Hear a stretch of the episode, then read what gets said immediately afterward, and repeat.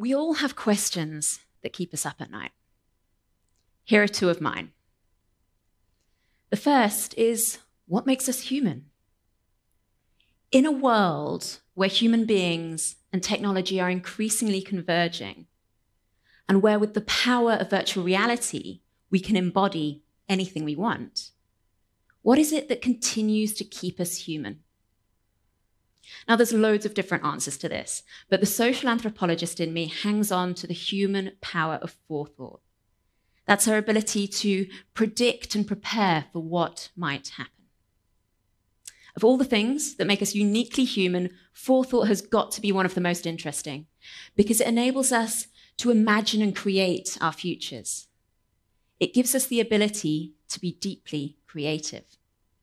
My next question is Are we living in reality? I'm not channeling my inner Morpheus here. This is honestly something I think about a lot. I think about how we're moving towards, or perhaps have always been, living in multiple levels of existence. After all, simulations aside, reality is really just the stories we tell ourselves about what we think we see around us, and maybe influenced by other people's stories. And so every story that you have ever heard or ever will, including the one I'm about to tell you now, will influence your version of reality. When I was five years old, I was obsessed with Alice's Adventures in Wonderland by Lewis Carroll. I loved how impossible it was and yet real at the same time. Back then, this was my virtual reality. And there's an exchange in the book between Alice and the White Queen, where the Queen is saying that if you try hard enough, you can believe in anything, whether it's possible or not. So now, even though I consider myself a pretty pragmatic person, I too try to believe in six impossible things before breakfast. And with the power of virtual reality, VR, I can often make them a reality. But as you get older, your imagination takes a bit of a knock and you lose that childlike wonder.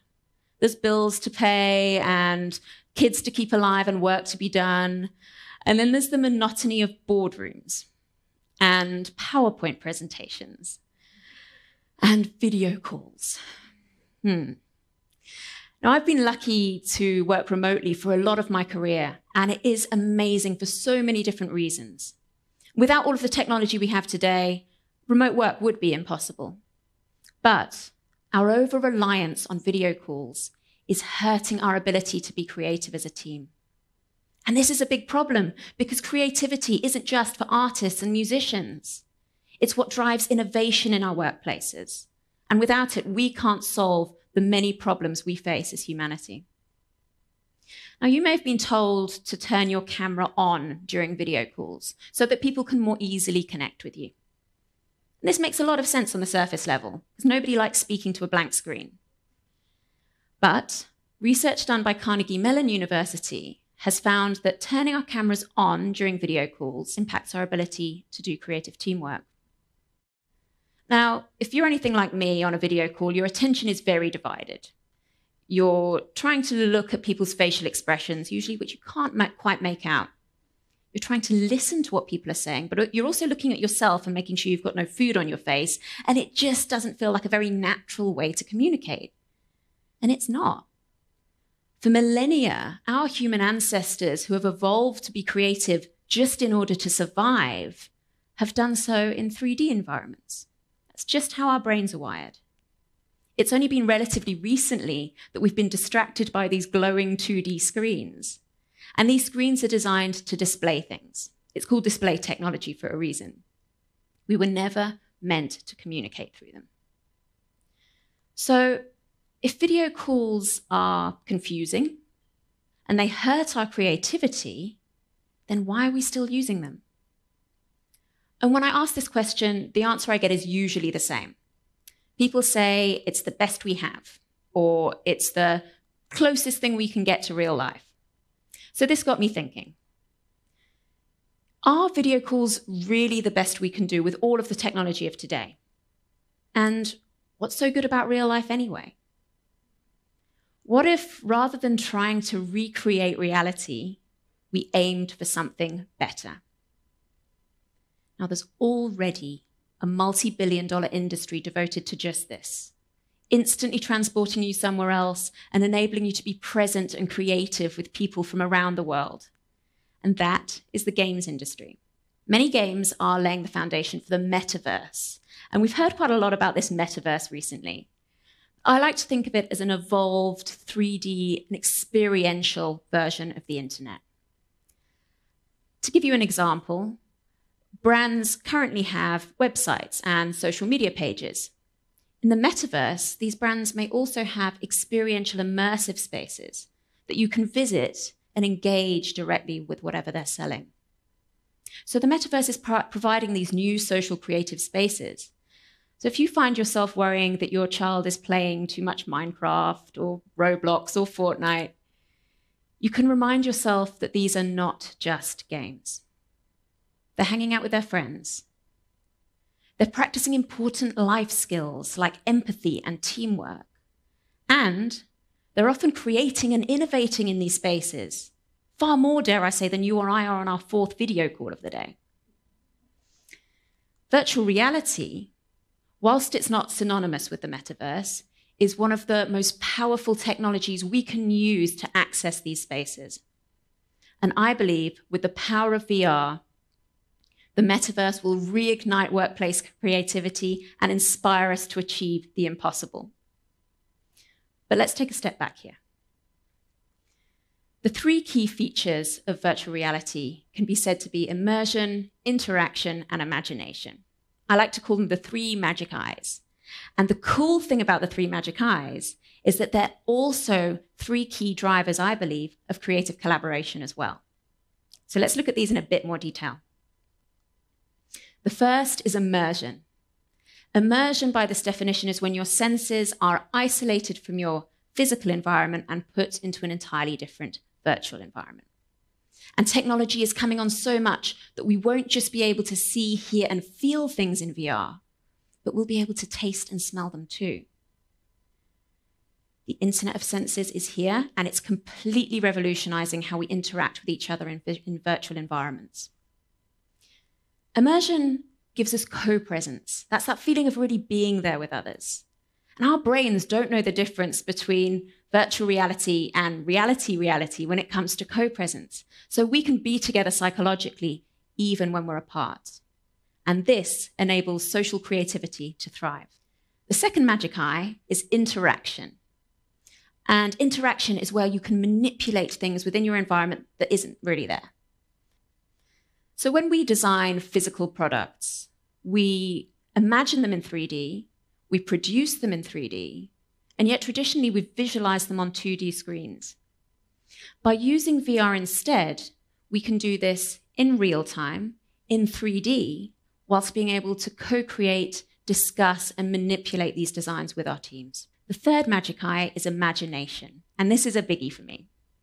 VR gives us the ability to do anything and be anywhere, regardless of whether it exists in reality or not.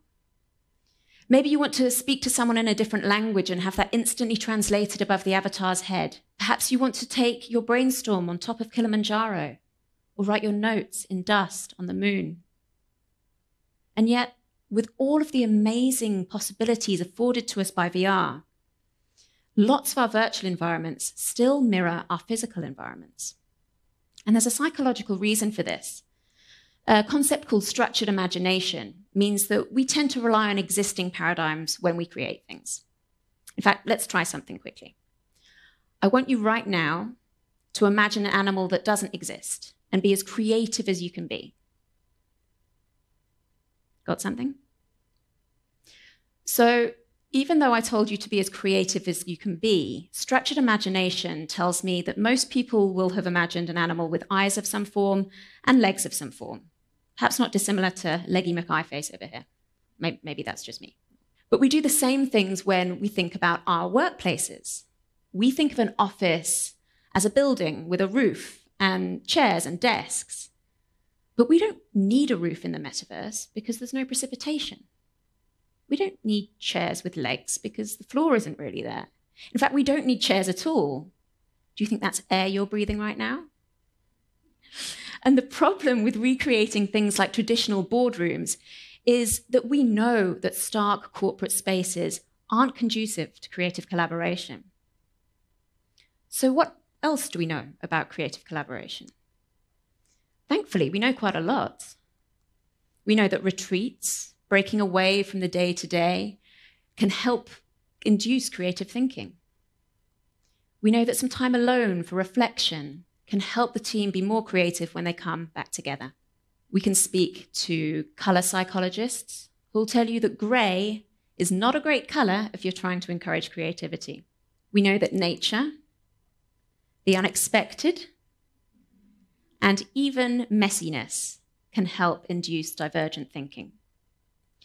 So, as we build our metaverse workplaces, we can be inspired by our imaginations but guided by all of this fantastic research that has been done before. Lots of people ask me how far we are away from a true metaverse, and don't really have an answer for that. Or I do, but uh, we'd be here all day. But I will say two things. The first thing is that using immersive technology is not the future of workplace communication, it's the present. Organizations, large and small, are already providing VR headsets to their employees the same way that they would traditionally just provide a laptop to help their teams feel closer together, to encourage trust, and to grow relationships. Secondly, and importantly, the impact that the metaverse will have on various areas of our lives will be profound. And as with anything created by humans, there's a potential for it to be incredibly positive or devastatingly negative. Just as social media, in the previous iteration of the internet, gave a voice to the voiceless and created jobs that didn't exist before. It also laid the foundation for dangerous monopolies and for misinformation campaigns that have destabilized entire democracies. So, we have an incredible opportunity in front of us an opportunity to completely reimagine work and how we collaborate. But we must use our human power of forethought to create the kind of future we want to see. We must become conscious and deliberate creators of our own destinies.